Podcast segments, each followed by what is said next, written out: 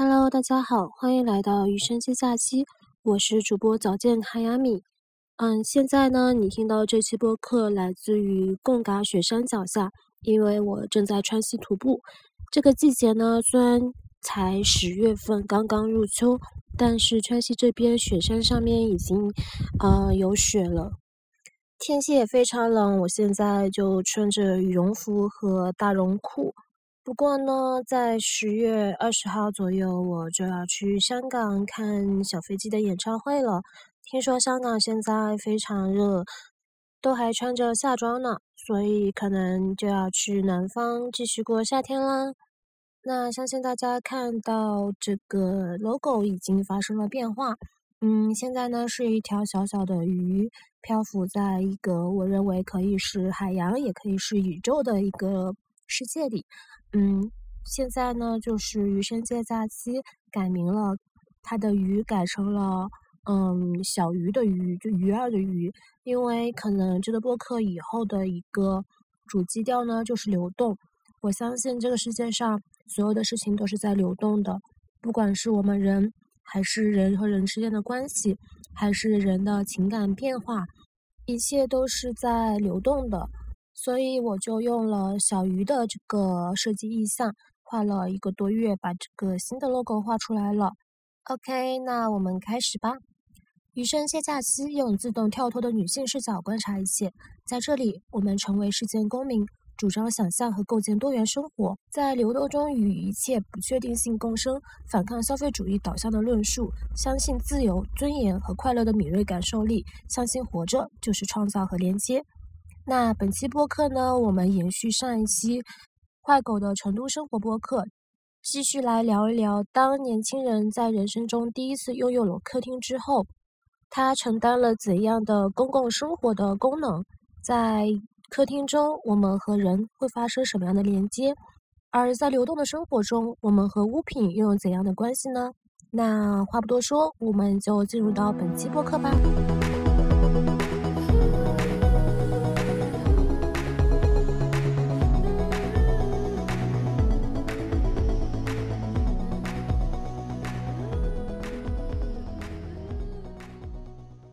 毕竟当时，呃，政府的宣传那么的，你懂的，就是把这个病毒宣传成这样。虽然说我自己没有病耻感，但是我会担心人家会介意我、嫌弃我。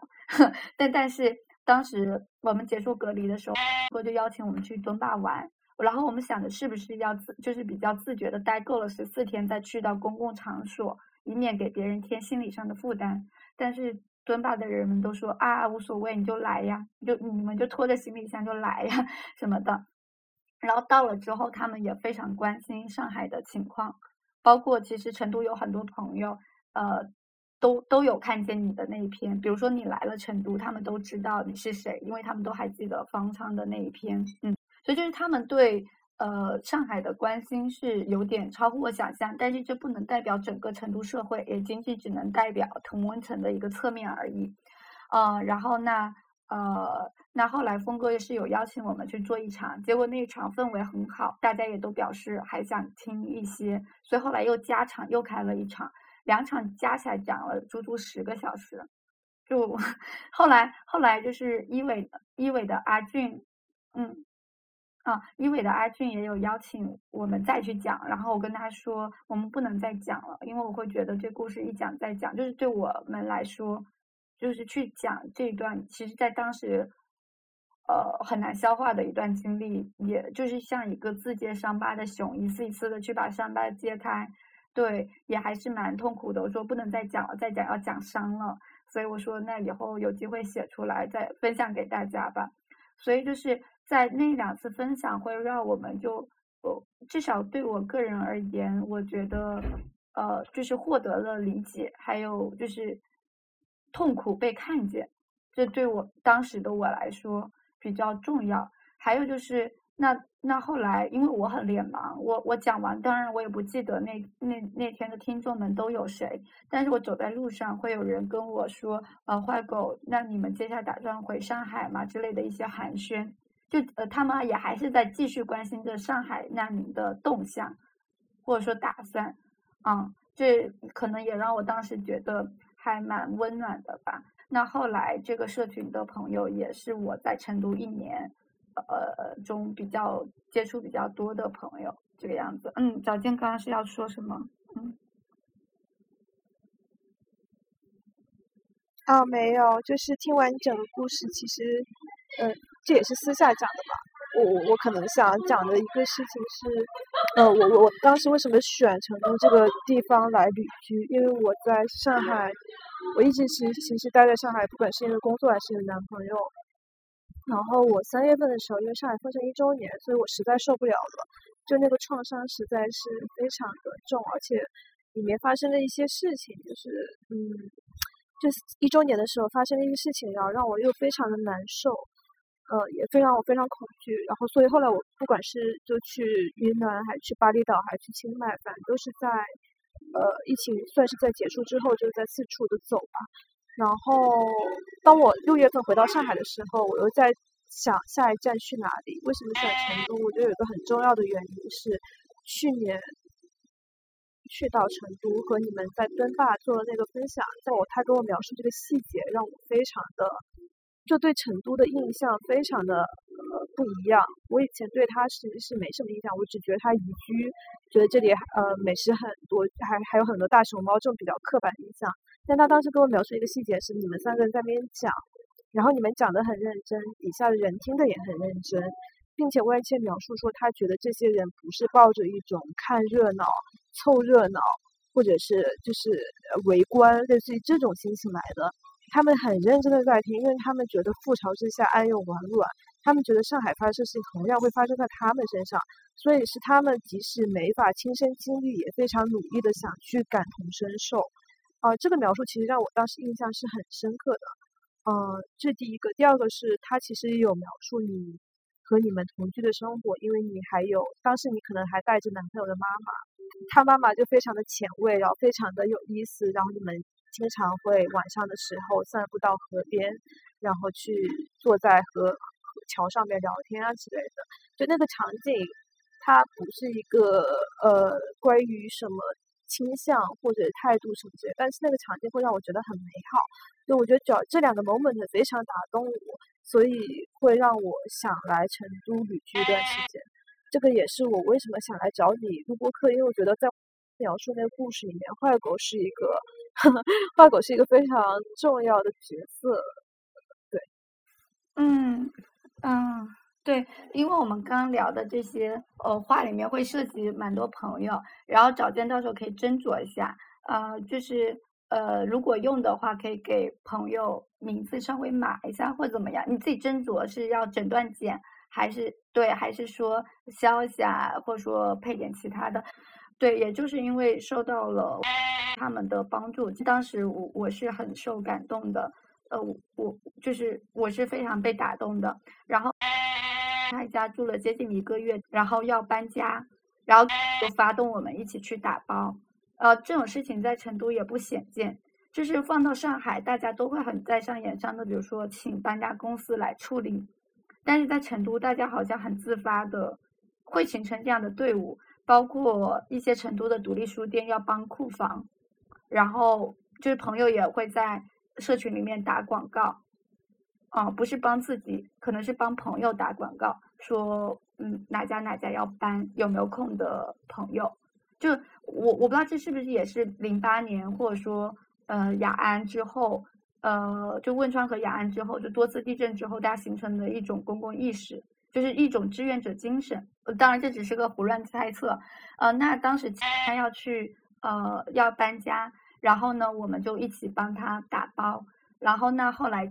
就是有呃搬进新居之后有做了一次家宴，来就是呃邀请就是所有在搬家这个过程中帮助过他的人，然后也是满满的就是一大桌一次聚会。呃，那在这个聚会中。然后，因为那那天我刚好刚定下来我在成都的新家，然后呢，把他搬家，因为他从一个大房子搬到小房子，因此他有一些东西想要断舍离。同时，也因为我刚搬进了新家，他觉得这可以成为我新居里面的就是呃生活用品，于是他给了我很多，嗯，书柜啊什么的，还有一些装饰品，还有一些基本的就是锅碗瓢盆，然后还有呃就是呃杯子，呃还有呃反正就给了蛮多。然后那天我发了个朋友圈，说我像个母母蝗虫。对，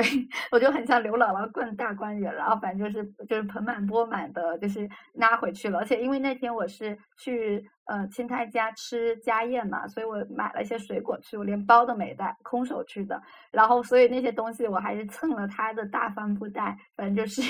当时呃当时朋友有给我拍一张照片，我到时候也可以传给你。就是就很好笑，就画面里我喜气洋洋的，然后就是呃就是左右就是都背着大的大大袋子，然后喜气洋洋的从在青苔家楼下扫共共享单车。对，所以就是新家其实当时就是我说的家徒四壁的状态，一呃然后所以家具一方面是可能我从楼下捡的，因为玉林还是蛮好捡的，就是我觉得像这样子的比比较老的，呃它并非比较。玻璃幕墙，或者说公寓住宅的话，它其实是蛮好捡的。呃，我个人可能因为个人趣味也是很喜欢去拾荒的，所以就是捡到了一些东西，然后呢再加上嗯朋友给的，还有包括前面说的朋友 F，啊呃他呃我说我想给客厅添榻榻米或者空嗯充气床垫。这样它能变得可移动一些。我不想添一个固体的沙发，我会觉得这会让这整个空间变得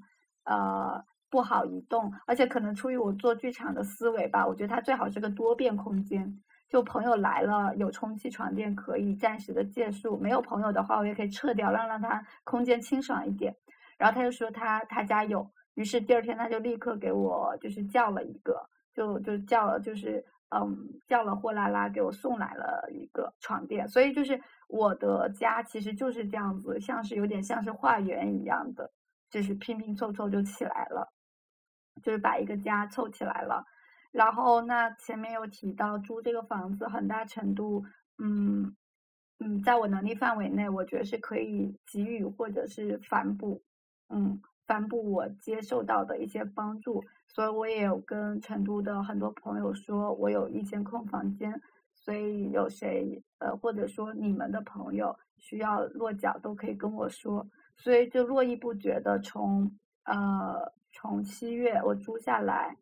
然后一直到呃今年的二月都是有朋友在流动的，然后那今年的二月我就是呃有了第一位固定室友。这个室友就是会在呃玉林住的久一些，然后当时离我的租约还有半年，所以呃，所以接下来的半年我主要是在跟这个室友同住，但在那之前，我房呃我房间的状态都是非常流动的，甚至因为。我不在家，比如说有的时候我会飞回上海排练或处理工作什么的，因为是密码锁的原因，所以我只要远程的告诉朋友，然后我就说你自助入住吧，你自己 check in 吧，就是你就输密码，然后基本上的事情呃就是交代一下就可以了。嗯，对我其实，在找成都房子的时候，我其实不只是在找房子，我也在。看有没有就是室友可以一起合租，因为其实我觉得经历了二零二二年之后，我其实对于独居这个事情有了不同的思考角度。因为其实我从毕业之后一直是一个独居的状态，非常需要自己的私人空间，一个不被别人打扰，一个我回家之后就能完全属于我自己的地方。但经历了去年之后，我会愈发觉得一个房间它有客厅的一个重要性。嗯，因为我看到很多朋友，他们就是能有更多的一些相处的时间和机会，并不是说我和你出来约见面、约一顿咖啡、约一次吃饭、约一一会儿散步，这样结交的，这样就是他其实是一个非常难去真的成为朋友，因为你就只是在一个有限的时间里面去进行一些有限的交谈。而我发现，我上海有一些朋友，他们如果有客厅。那他这客厅就可以成为招待一些，呃，就是招待一些朋友的一个场所。那朋友住在一起，他住在你的客厅里面，会跟你发生的就不光是那种有限的交谈，呃，更多维度的一些重叠吧。我觉得这个其实是非常重要的，因为朋友之所以能成为朋友，他们不管是基于共同的经验、共同的生活，还有一个很重要的事情就是共同的生活的细节，就那种非常细节的东西，非常落地的东西，不是说你只谈一些女性主义，只谈一些看过的书、看过的电影，只谈一些非常形而上的东西，你还需要很接地气的，你还需要一些很生活化的东西去，呃，去建构你们的友情吧。对，所以，嗯，所谓的一个客厅，我觉得和你的另外一个两室一厅的另外一个房间，其实它的本质是一样的，就是你有一个空间去容纳另外一个朋友，并且你们一起共同创造出更多相处的时间和更多生活的细节。哦，对的，呃，早见你说的这点，嗯，我就是，嗯，蛮有感触的，是在今年有个朋友问我说，有没有观察到一个现象，在去年的就是风控之后，很多城市都遭遇了风控嘛，那在风控之后，很多人都更愿意去朋友家做客了，或者在自己家招待客人了，然后呢，呃，我不确定。呃，是不是有这个现象？但是我想象了一下，我觉得是非常可以理解的一种现象。嗯，就就像你前面说的，对我觉得非常可以理解，因为我自己是这样。呃，那我我在这一年内，我们家变成了一个比较流动的地方，然后我把它称为玉林住宿中心。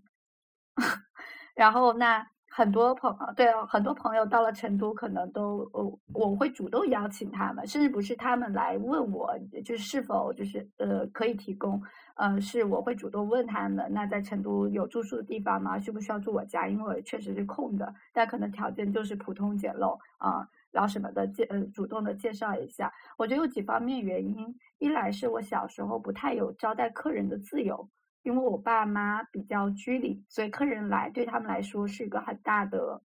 就是待客是一个很大的呃心理负担。然后他们呃也会非常无微不至和热情，但是这种热情是非常消耗他们的。他们并不是真的好客，他们是只是出于礼节而就是不得不这样。所以，但是我小时候又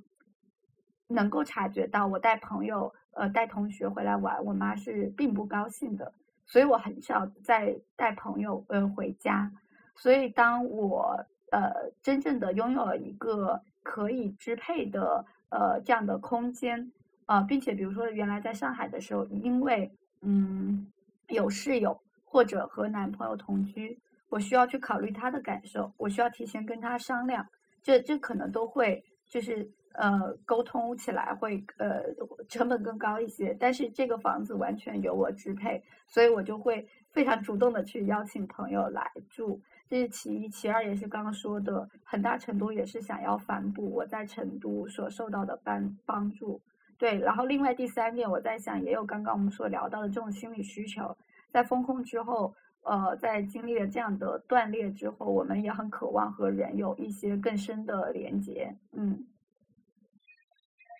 没错，呃，说到说到说到刚才那个客观条件，我也蛮有感受，就是因为我们现在发现，在现代大都市生活，客厅是一个逐渐消失的东西。嗯，比如说，首先，如果你要去租自如的话，你会发现自如很多会把客厅改成房间，所以它其实根本就没有客厅这样的概念在了。第二个是，如果你在上海要去找房子的话，一室一厅是非常非常难找的。大部分就是一个房间，然后套内，整个东西都在一个房间内解决，没有一个客厅的存在。第二就是，如果你要去找那种什么有厅的房间，一一定都是比如说两室一厅、三室一厅，这个就意味着你必须要跟他人去合租。而当你去招待你的朋友的时候，那你的室友该怎么？就是他其实你要考虑另外一个人，就像你在上海的一个合租的情况，你必须要考虑另外一个人的感受和这个边界感。第三个就是在上海生活。其实我也在，因为我也在北京和上海都生活过蛮长的时间，所以你会明显感觉到，上海是一个非常有边界感的城市。大家平时不会说是，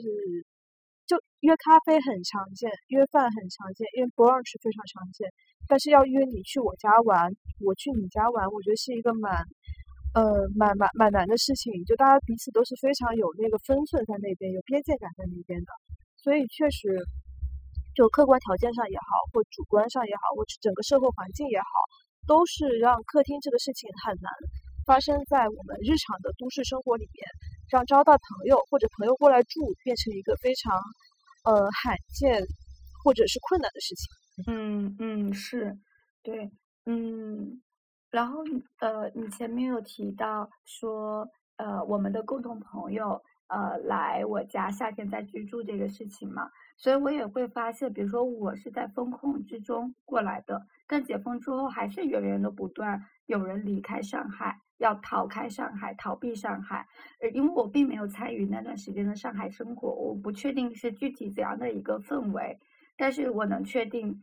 解封之后的上海也仍然让大家非常的不适。呃，比如说早见是不是也是在解封之后离开呃，其实我不是哎，就是我解封之后，我一直待在上海，然后我是，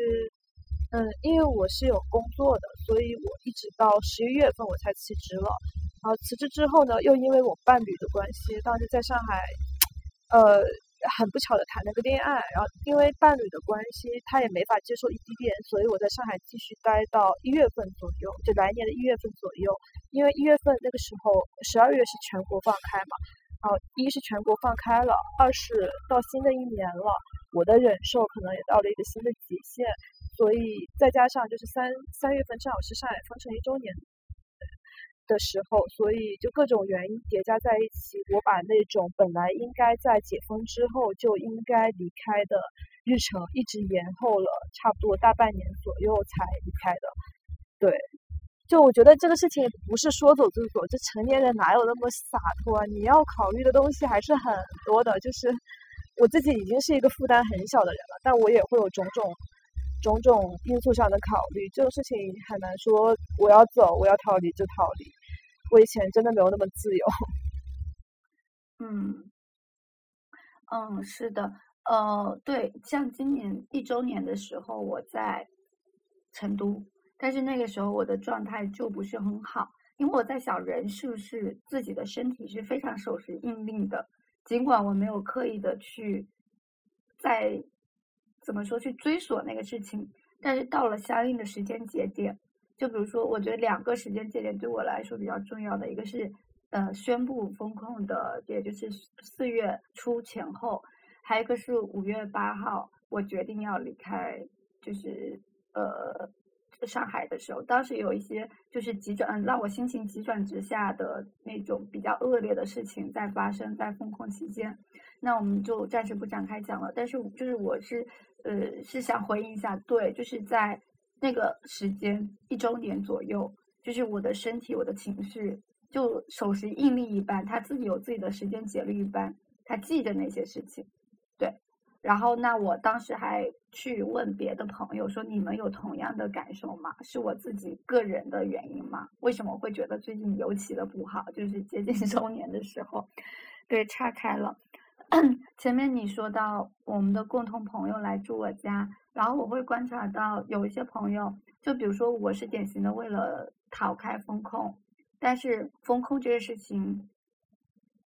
嗯，表面上并不存在了，就解封了，但是还是有很多人陆续离开上海，所以整个夏天我家非常热闹，就是最多的时候，呃，是住了四个人，接近五个人这样子。然后第五个人也是要从上海来，但是我盘算了一下，我说至少客厅还住得下，有个单人的床垫，啊、然后但最后，嗯，当周是呃成都有病例，所以他非常草木皆兵的去了大理，对，他就调转了 路线去了大理，所以整个夏天可能我们家都非常热闹，呃，两个房间住满了人，然后呢还有三只动物同时存在。啊，就我朋友，呃，我朋友的猫，我的猫，然后还有我新捡的狗狗啊，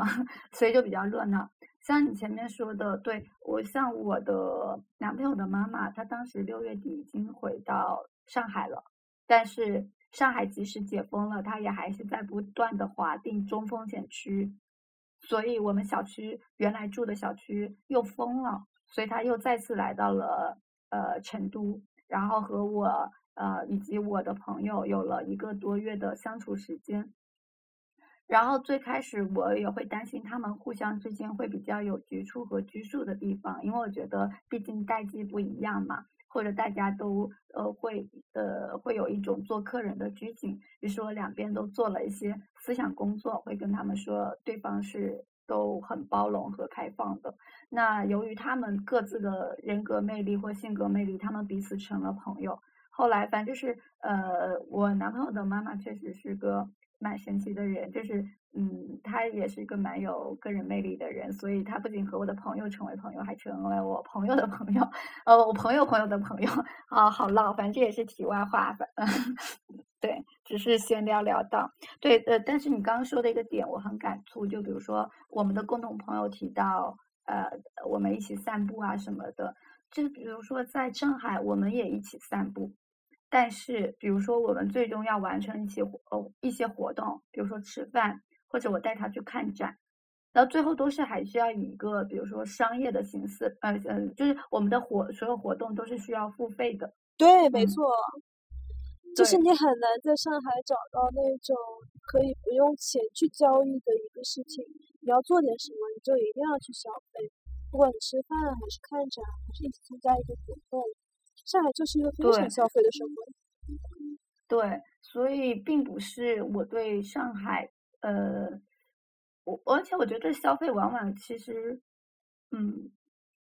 嗯，我不知道怎么总结，就是我觉得它并不跟消费力有关，就比如说像，嗯，百来块钱的展览票，几十一张的电影票，呃，什么的，这还有包括看戏，看戏是无论哪个城市几乎都要花钱的嘛，那。这可能我觉得不是消费力的问题，因为比如说在成都，我也可以接受去消费做这些事情，而是如果所有事情都要以金钱的交换为唯一的交易方式的话，我只常常会觉得乏味。所以我在上海确实，我觉得探索的很有限。啊，当然这这这只是在跟。呃，我的同温层比就是我，我有很多，因为当时在上海封控的时候，我也住在浦西，然后距离法租界非常近的地方，就是过了马路就是法租界。那嗯，我我发现大家对就是租界以内都呃很有探索欲，但我个人就是比较一般。呃，然后所以我当时在朋友圈看到就是你发起的一些活动，我都是蛮感慨和钦佩的，因为我会觉得其实。这这也是我呃很想要发起的一些呃，我不知道可能流通这是对我来说一个比较关键的词汇吧，就是那种流通的状态，呃是对，所以但是我会觉得这个事情在上海嗯的难度可能会比在成都略高一些，我不知道，也许我在。成都也可以尝试开展一些，尤其在成都一年的生活之后，我有一个很大的感觉，就是我觉得我人变轻盈了。当我决定行动的时候，就是呃，那整个做决定的过程，还有展开行动，我的自己的心理负担和成本就变低了很多。那 前面讲到流通嘛，就是我的家呃，在去去年七月初呃，都是靠朋友的流通，主要靠朋友的流通。来就是形成了一个家啊，各种家具或什么的，包括陆陆续续有朋友来住，那他们也会带一些呃东西过来，但是我个人需要消化的很少，于是我家就像成了一个法物流通处。就上一个朋友可能为了答谢我的招待，那他买了酒留给我。但是我个人能消耗的很少，所以下一个朋友来的时候，我又用上个朋友 买的酒招待下一位朋友，所以就是可能不同的人在这里获得了一些就是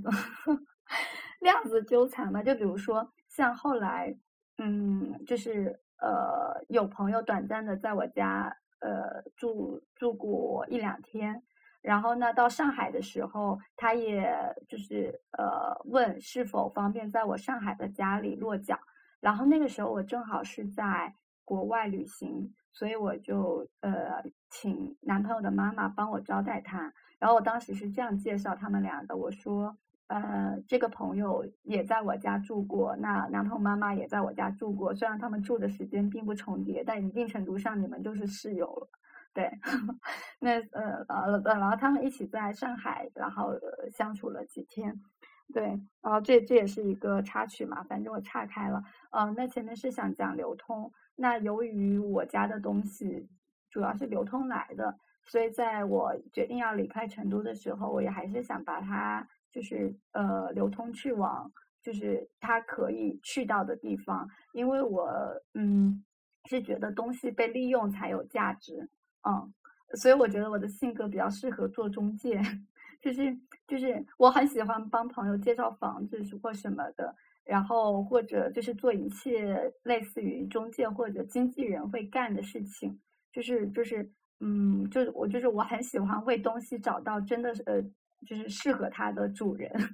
就很喜欢做这个事情。对，然后那在离开成都的时候，就是我做了蛮多呃。小的事情来帮助这些物品继续流通。我有在家开一个呃坏狗两元店，然后并且做了海报发在朋友圈，邀请大家来我家就是呃扫货。那后来有一些实在呃大家呃没有被挑走的东西，但是我也不打算带走的东西，我拿到了家附近最近的一家书店去摆。同样也是两元店，我我拿了一个野餐垫，然后摆在那里。然后因为我没有空手摊，我得回家收拾行李，所以它就是一个无人看守摊。我放了一个二维码在那里收款，大家有看中的自己拿走就好了。然后那那在书店摆着的这个营业额，我就全部捐给了书店。然后在家摆着的营业额，我就捐给了呃，就是一个独立导演贾能杰他在家乡做的一个乡村书屋，这样。然后我有个感触是，我可能在毕业之后也搬了呃很多次家。那其实，在往往搬家的时候都是比较丢盔弃甲的，就是很多东西就是带不走了，由于很多原因带不走了，那就只能留在那个房子里。但是它能不能被别人好好使用，我是完全得不到答案的。但这次在成都，我对于我这次搬家很满意的原因，就是我觉得我都为那些嗯。物品找到了，呃，蛮好的去处，对，呃，然后呃有买有送，然后有买的那我捐给了就是相应的机构，那那也有很多送的部分，那送的话我也不是就是见人就送，我会思忖一番，就是这个东西是否适合这个人，就是我很想确保这个东西会被好好的 利用，我不知道这可能只是我的个人趣味吧，然后呢，呃，后来。就是呃，有朋友有发朋友圈感慨嘛，就在我呃离开的时候，呃，我有在呃野梨树，同样也是找见要去做分享的那个野梨树，呃，做了一个告别音乐会，做了一个实验音乐会，然后当时也是特地选在野梨树的，一来是我觉得这个活动的气质比较适合野梨树，啊。然后二来的话，也是我会觉得野梨树在我成都一年中的角色会有点像村口大树。有的时候朋友呃来，呃我们会在野梨树碰见，或者说有朋友要离开的一个就是呃告别，也常常发生在野梨树。因为野梨树它的氛围是这样，它到了晚上它就是成为了一个酒吧，它的灯光比较昏暗，也不那么适合阅读，所以晚上它更重要的。呃，任务是成为了一个酒吧，反正就这个氛围可能也比较适合 朋友告别，嗯，然后呃，反正种种原因，我选择了在野梨树做这个嗯告别音乐会。那有朋友就是他会烘焙，他就自己做了蛋糕啊来给我送别，呃，然后那恰好那天他穿的衣服，呃，是我在坏狗两元店中流通给他的。然后他做的蛋糕中的朗姆酒也是我在坏狗两元店中送给他的，所以他就发朋友圈说好像带着坏狗的灵魂碎片，然后这也是嗯对，嗯我当时，嗯我我我当时甚至本来还有一个想法是要呃呃想就是办一场就是 sign disco，因为同样有个朋友也是在七月离开。呃，成都，然后但他的心愿就是要呃要想跳一场三 disco，然后那我离我家最近的书店长野书局，呃是一家可以蹦迪的书店，他们在营业之前装修的时候就已经做好这个打算，所以就做了隔音，对，然后就是呃，长野是一个非常嬉皮的书店，呃，是那种呃夜晚去会比白天去好玩的多，营业时间之外会比营业时间之内去好玩的书店。嗯，我我不知道这里要不要展开介绍一下长野，要不要给他们打个广告？嗯，可以啊，可以啊，因为我发现成都的书店跟上海很不一样的是，它非常多复合型。我现在正在的浮云野，它是一个也有酒吧的空间，然后野梨树它一到晚上变成一个精酿酒吧。然后你刚刚说的是那个什么什么什么，我我可能没去过什么长野，对吧？我还没去过，但它可以蹦迪。我觉得成都的书店的想象空间是很大的，它其实除了书之外还有很多其他东西。对，呃，在长野的话，长野是一个怎么说，让人感觉很南美文学的书店，是因为可能它的主理人。嗯的呃的自己的游历经历嘛，还包括自己的个人趣味都比较的波西米亚，比较的嬉皮一些。呃，然后那也由于种种原因，长野确实聚集了比较多的嬉皮，呃，或者说呃，就是亚文化爱好者们。就成都的每个书店的气质，我觉得还是蛮不一样的。比如说像一伟是比较社科型的，那长野在我看来是比较嬉皮。啊，然后野梨树，我觉得野梨树对我来说比较村口大树，就由于它恰好在桐梓林，它离我家大概两公里，它不在我的日常行走范围内，因为我通常行走的话就走一点几公里，呃，再加上玉林的书店很多，然后可办公的地点也很多，所以我很少会日常中我很少会去到野梨树，所以呃，去野梨树往往是。呃，在那里的一些小型聚会，就像我刚刚说的，恰好有好几场朋友的告别在野梨树，所以我会有一种感觉，野梨树适合告别。于是我就跟呃野梨树的主理人朱燕商量了这个事情，我说就是七月我想在这里做一个告别音乐会，反正就是也是很也是很自然的，也就是呃谈好了这事情，嗯。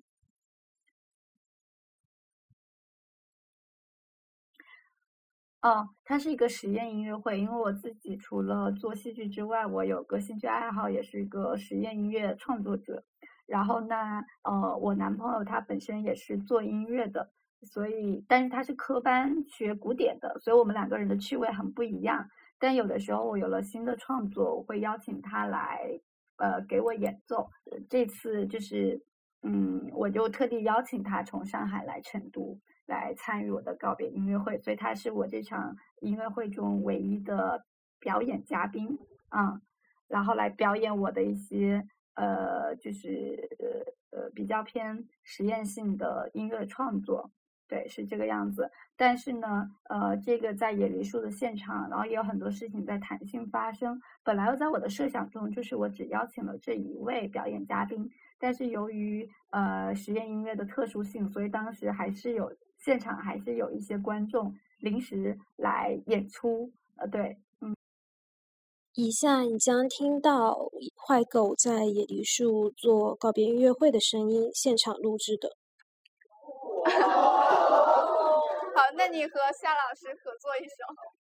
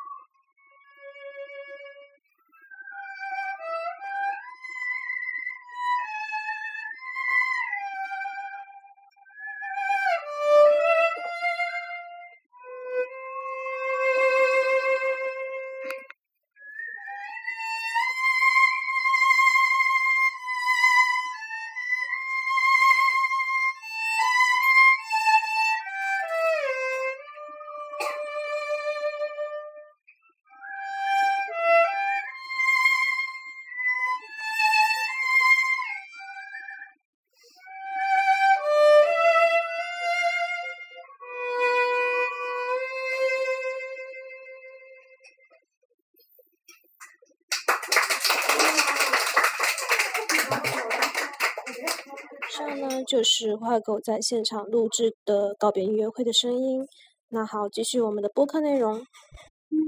我觉得这次野梨树活动很吸引我的一点，就是我没怎么参加过野梨树的活动，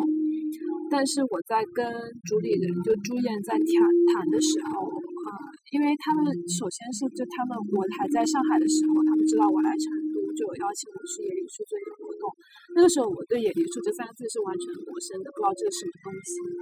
然后在我的印象里，上海所有的主题的活动的分享都是有一个主题的。比如说，这个主题是消费主义啦、可持续生活啦，或社科类的啦，或旅行类的啦，等等等等等。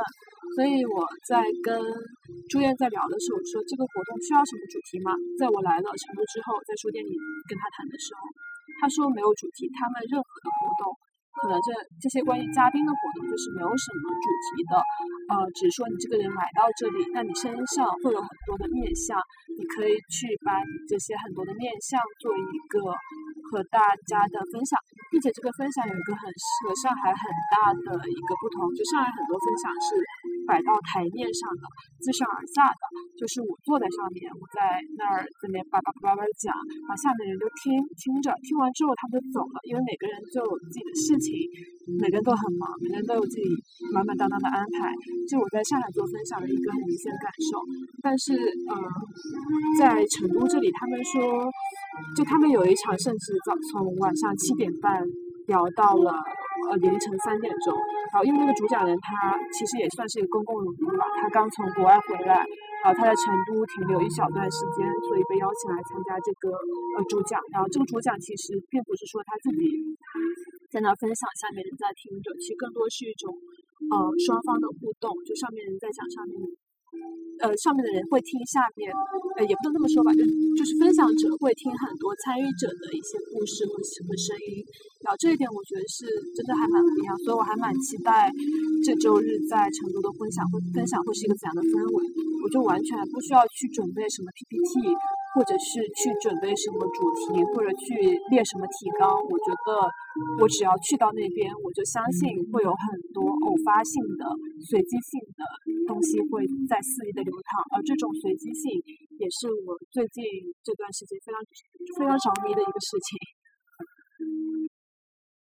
哦，对的，你你也提醒了我，那我在北京、上海没有那么热衷参加活动，有几个原因。一来是就像你说的，呃，这些活动在呃很多时候，呃，它有个主题，呃，然后但是我自己的，嗯，比如说记忆方式可能是偏视觉的，所以我觉得刨去交通成本，呃，北京就更不用说了，简直就是不远千里，就是北京每去一个地方，时间成本实在太多了，去现场听那么一两个小时。但是往往我的收获会觉得，那我不如去看看主讲人他写的书，他写的文献或诸如此类的资料。对，所以我个人不那么热衷于去。呃，参加活动，尽管我也知道线下的连接是重要的，和自己在家闭门造车去看资料是不一样的。但是出于交通等等，还有我自己的时间、精力、成本，还有嗯种种方面的考虑，我就很少会做出这样的就是举动。就是我可能就是光听对我来说能留下来的东西太少了，可能我实在太依赖于视觉了。然后呢，在成都，我就很喜欢去参加活动，是因为我会对他，呃，这个活动的走向，呃，所有人都没有预判，所有人都没有预判。还有就是，呃，刚刚早见提到的这个去中心化，不仅仅是野梨树一家的，嗯，就是特色，也几乎是成都很多，嗯，就是空间做活动的一种特色。就很去中心化，所以它也会变得很弹性和流动，以及无法预判，因此很多有趣的呃事情就在其中发生了。那在成都参加了较多呃较多的活动之后，我就比较能够判断哪个呃哪个空间的活动会比较偏讲座型，那我可能去的就比较少了。然后对，会有渐渐的我自己的一个就是趣味的划分方式吧。对这个样子，对刚刚提提到长野，就是长野就是一个怎么说？我觉得不蛮不好推荐的一个书店，就是呃它的魅力在于，我举个例子，比如说去年夏天的时候，在营业时间之后，里面还有台灯亮着，我就推门进去，然后里面也是一些其实喝的有点微醺的读者，然后其中一个人拿出沙漏说：“请你讲一个故事，在沙漏漏完之前。”呃，我忘了我具体讲的故事，因为应该是，嗯，呃，因为我觉得具体的故事不那么重要，而是这种氛围，所以我会说长野是一个营业时间之外比营业时间内好玩的书店，因为在营业时时间数呃营业时间内，呃，它就是一个比较 normal 的书店，呃，并且我个人并没有那么喜欢长野的选书，啊，但是长野有一点很特别，他非常的坚持，就是嗯，不要一椅一座，不要落座消费。那我们都知道，书店的生存非常的困难。那很多书店都会要求活动一椅一座，或者说日常去那里办公的话，落座消费。我也非常的呃理解和支持，因为确实实体经济就很难。然后，但是长也是他他是拒绝，就呃当时就是呃嗯店长呃有很多人会去向店长去呃。呃，去去去建议怎么样把这个书店经营的更好，但是他呃出于个人的性格，他不太要听这个，因为他觉得他不是要经营那样的一家书店。包括我，其实我在长野办会员卡的时候，我会有点犹豫，我会觉得这个书店这样经营，它能活到明年吗？它能活到明年我卡到期的时候吗？但是我的朋友也会告诉我，他会觉得长野的意义并不在经营多久，而是有这样的一家书店存在过。我觉得很多事情的意义可能都是这样子吧。那长野大呃，他其呃其实是在呃，他确实本来做书店就很难，那像他这样的佛系经营或呃，那就会更困难。所以有段时间呃，网费然后是在群里发了众筹，那很快也就众筹就是众筹上了，把网费之类的费用众筹上了。对，就我会觉得嗯，大家。呃，我不知道是不是所有人是这样，但至少我是这样。那即使我在这个店里没有消费，但我很感谢有这样的空间的存在，所以我还是愿意用其他的方式来供养它，办会员也好，或者说不那么在商言商的，当这有这种众筹出现的时候，呃，然后我们去呃供养它，我觉得这也是一种交换方式。包括成都很多书店，他们都有开放的一日店长，或者是。呃，临时的，就是呃替班的人，然后这也可能会向书店的所有读者开放，它也并没有一个非常前置的遴选机制，或者说一个很正儿八经的公告，可能也就是在朋友圈或者是在嗯书店社群呃微信群里面呃通知一下，问某某天谁有空愿意来当呃体验一天店长的，对，然后我觉得这也是一种交换。那换种方式说呢，可能有的人会理解，觉得这是在剥削劳动力，但我会觉得这也是一种交换，就大家在用不同的方式供养这个书店而已。嗯，对啊，我们的想象空间不要那么的，不要那么的单薄，觉得什么事情都是拿钱去换，你没有给钱你就是剥削，就是人和人之间的那种。不能说交换吧，就那种情感的流动，它是非常多元的，它的想象空间是可以非常大的，它的维度是可以非常多的。我们就是太太太容易什么事儿都拿钱去衡量这个事儿，然后就变得很无聊，就很上海，然后也很温州。我自己是温州人，然后我我觉得温州是一个比上海更加商业社会的一个地方，嗯，它它会更。也不能说叫商业社会吧，他更喜欢什么事情都拿钱去衡量，因为做生意的人太多了，这就是另外一个话题。嗯，在长野的话，一来是我会觉得它的氛围呃比较独特，呃，然后那后来其实我也了解到，大家喜欢长野，也由于它提供了一种不用消费就能在这个空间待着的，这也是长野他们可能想要。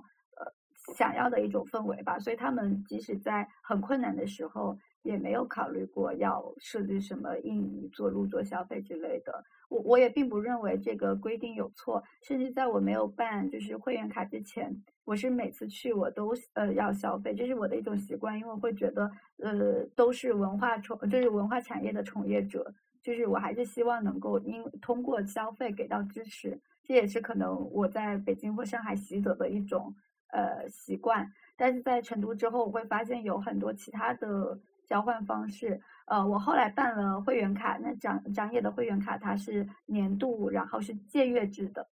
嗯，就是可以无限的借书，呃，然后每次一本这样子，啊，然后对，呃，然后那其实我也呃比较少的借，就是去借书，呃，那但是我是因为它是离我家最近的书店，所以我几乎每天都会绕过去呃逛一下，聊几句。然后那可能跟我个人来说，长也有一些比较，呃，对我来说比较重要。就比如说像我前面提的，九月成都封控了，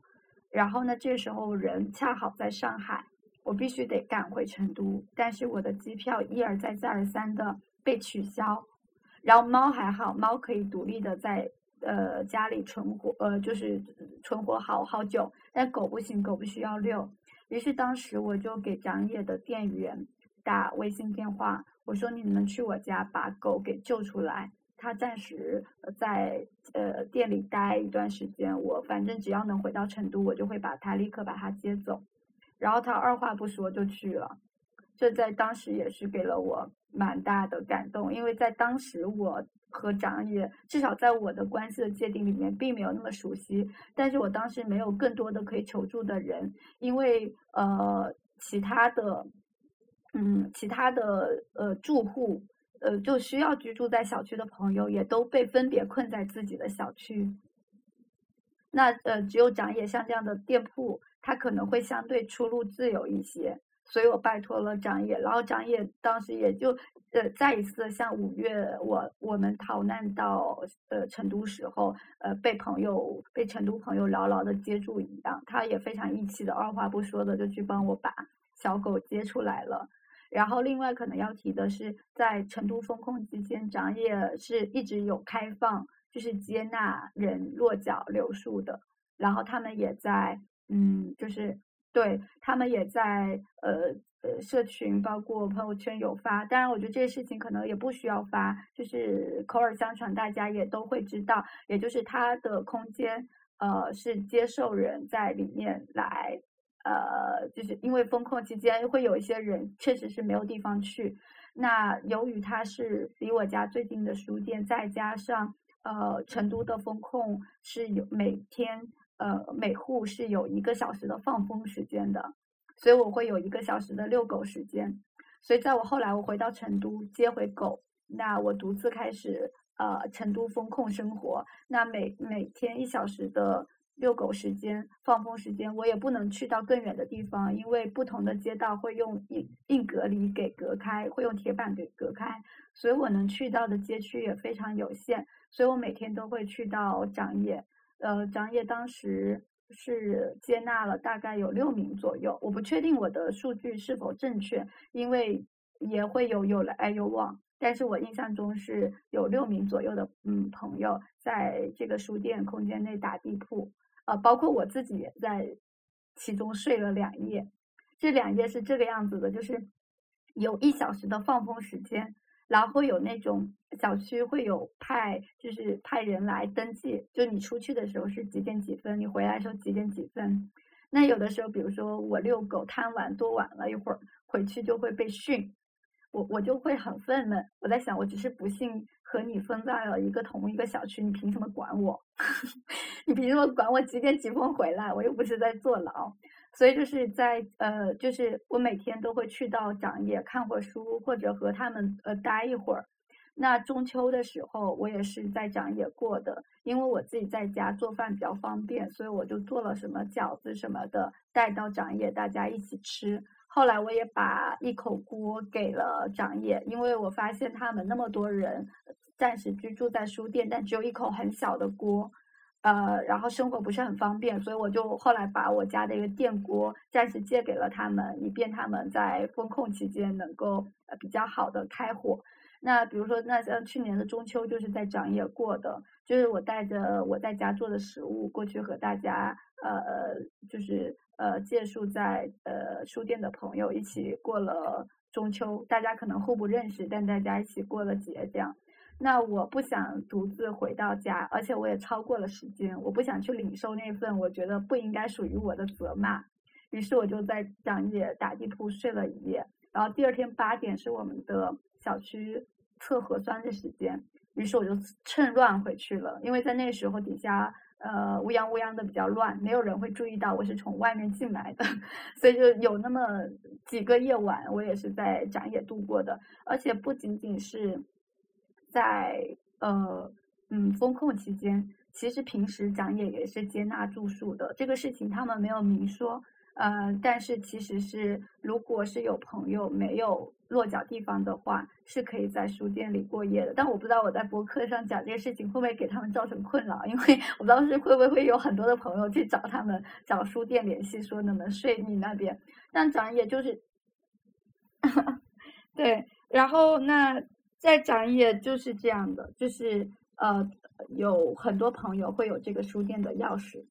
所以他们店员该下班的下班，然后可能会有别人会替他守店。那可能野梨树也是这样子，可能有的时候顾客到的比朱燕或者店员还早，然后朱燕就给他发个临时密码，因为野梨树是密码锁嘛，对，大家就可以进去。那有的时候大家在野梨树聊聊的比较迟，然后店员或朱燕自己要回家了，那就交代一下，就是他们来收拾就可以了，就呃就是顾客来收拾就可以了。就是这是一个蛮成都的方式，在成都蛮常见的方式。嗯，哦，真的真的还是非常需要彼此的那种信任和支持，就是那个基础是还是非常的。是，然后在成都的话，风控期间我每天去长野，整个呃街道非常的萧瑟，只有长野微微的亮着一点灯，然后就有人形容这是夜晚的潜水艇。对，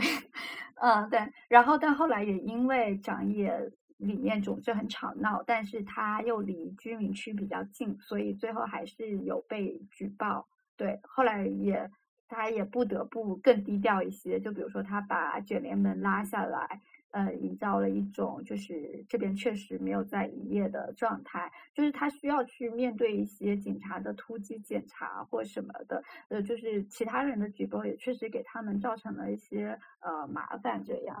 嗯，但其实我觉得就是成都这边不管是自上而下的还是民众之间的互相举报，其实比起北京和上海是还是好很多的，你还是有很多做事的空间，你还是可以有非常多尝试的可能性。就是空间土壤会更好。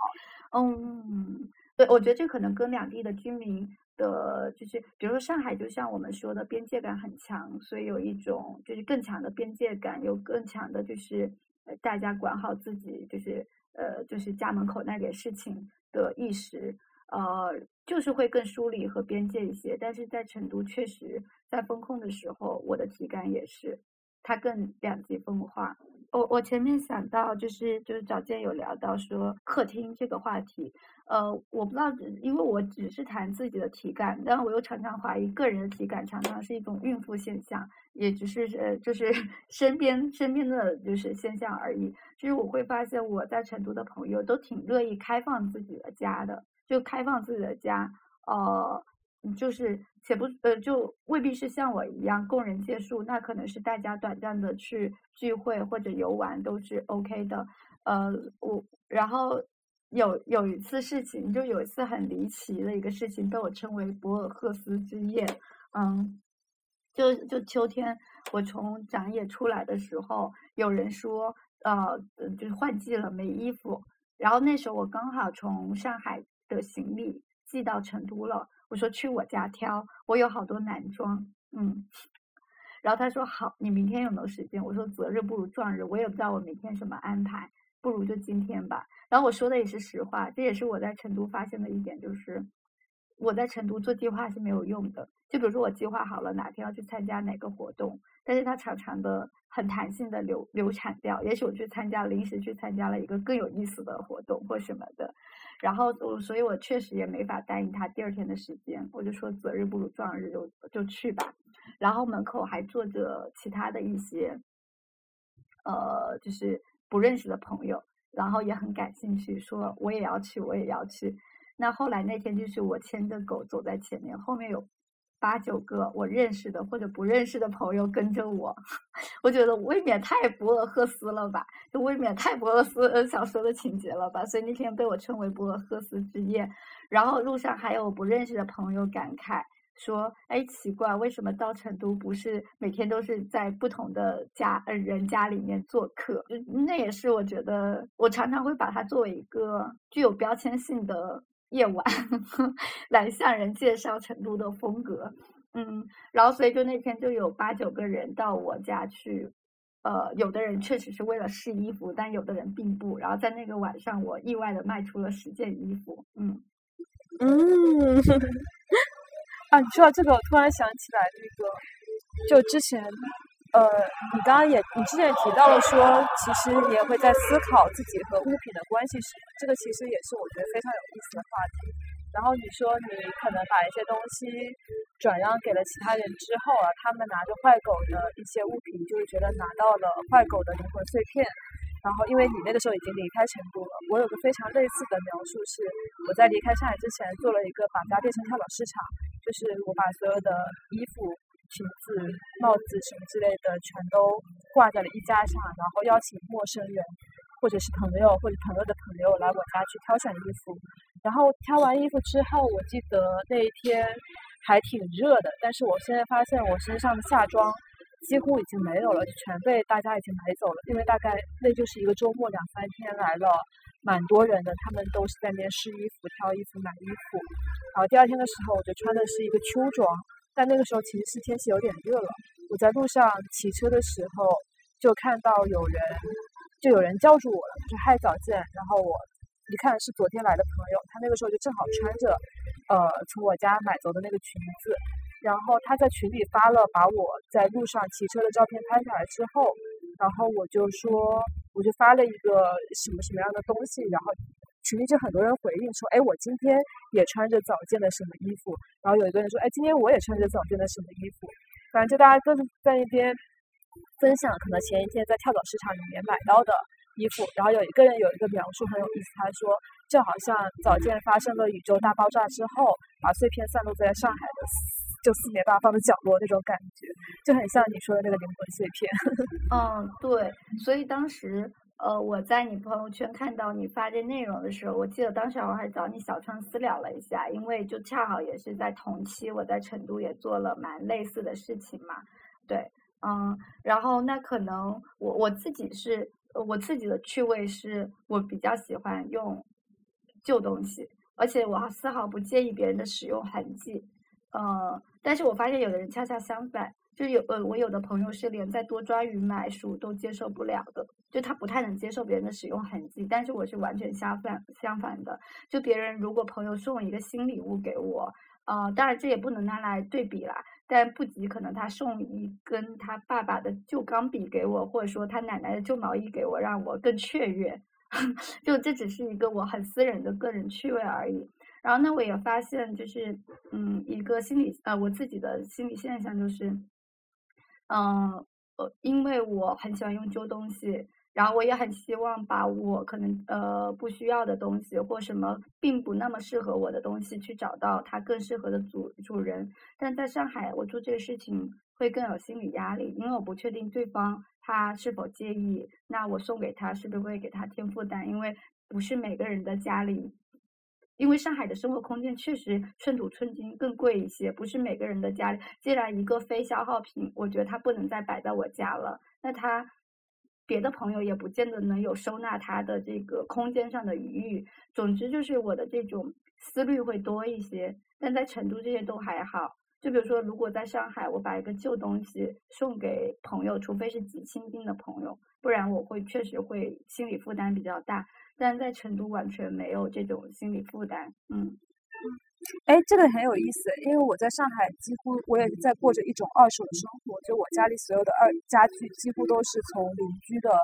各种二手群里面收来的，就不管茶几、沙发还是什么电饭煲等等，几乎就全都是拼拼凑凑凑过来。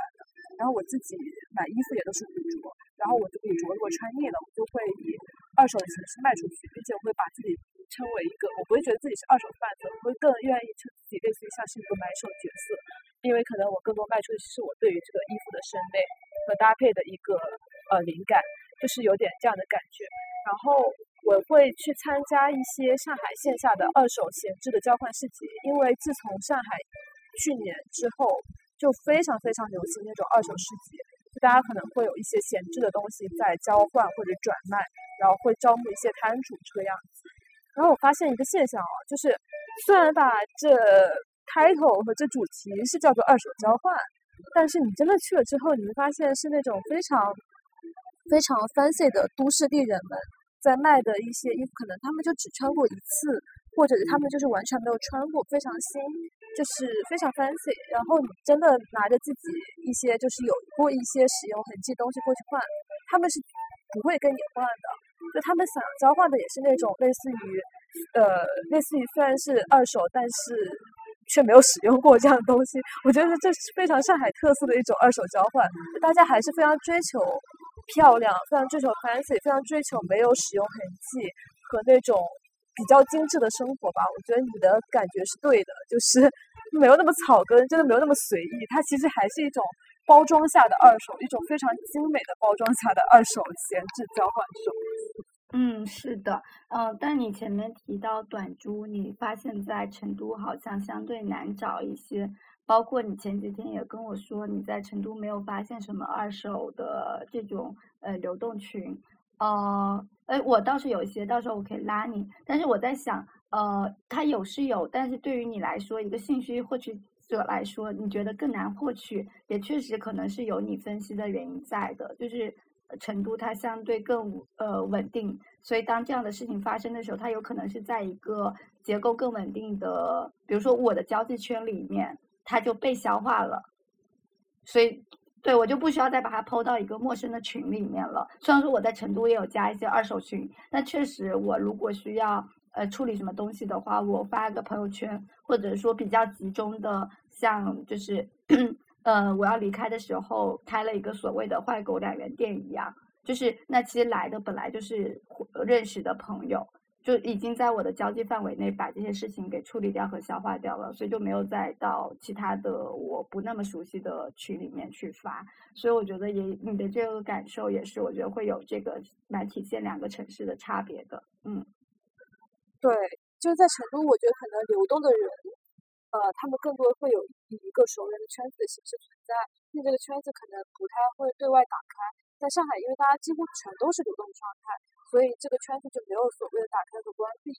呃，在成都的话，可能就比如说像你这样的人，你身边的人可能也都是一些比较流动的人，那可以在你这个圈子就能解决掉。然后我自己其实也有加一个成都本呃成都的一个二手的群，前进群，然后那个那个我我认为可能，因为我观察一下群大家的头像和说话的表达的语气啊之类的，我觉得可能不是你这种所谓的流动的。一个同温层的圈子，可能更多是基于本地，比如说，呃，就是呃，我在这个片区里，然后拉了一个邻居群这样，然后我发现这个群就会变成呃一小部分人卖二手，然后群主群主会开始卖牛奶这种行为，就是群主拉这个群是为了可能他卖一些牛奶呀、什么货品啊、什么什么东西的，然后但是他是以闲置这个功能做名义去组建起来的，所以我大部分刷到信息就是。邻居们，呃，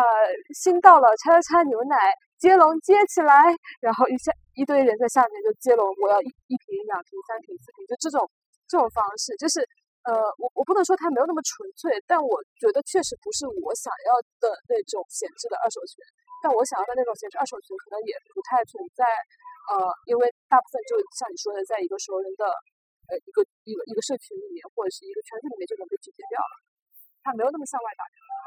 嗯，对，是是这样的。我们本期播客就先到这里为止了，感谢大家的收听。另外，想小小的补充一下，就是我发现好像我的读者和听众里面蛮多朋友也都是听 MLA 的，就是呃我的小飞机。那十月十八号到二十二号是小飞机在香港的演唱会，这也是疫情三年之后我们第一次。可以去香港听小飞机的演唱会了，嗯，我身边也有很多朋友会去，我打算做一期播客，就是采访一下小飞机的歌迷的内地歌迷为什么喜欢这支乐队，都是什么时候入坑的，或者嗯听了演唱会有什么的感想等等，所以到时候我可能就会在现场抓人，嗯，就是会采访一下。可能到现场的大家，那也欢迎大家如果见到我的话跟我 say hi。如果感兴趣，也可以一起来聊一聊。我可能会做成一个集锦的形式。嗯，那就接下来让我们在香港见面吧。喜欢夏天，耶！我的微博和小红书还有极客都是早见海阿米，早上早看见见，H A Y A M I。嗯，的 Twitter 和 Instagram 是海阿米 Kila，H A Y A M I，下面有个杠，K I R A。欢迎大家来一起玩，那我们就先这样，拜拜。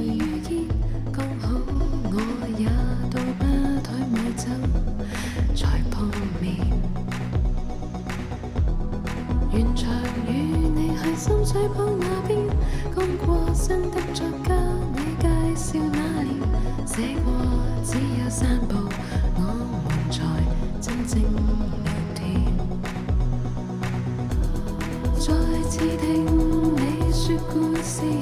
听你说讲生的婴儿，四个满街地上有着光点星星。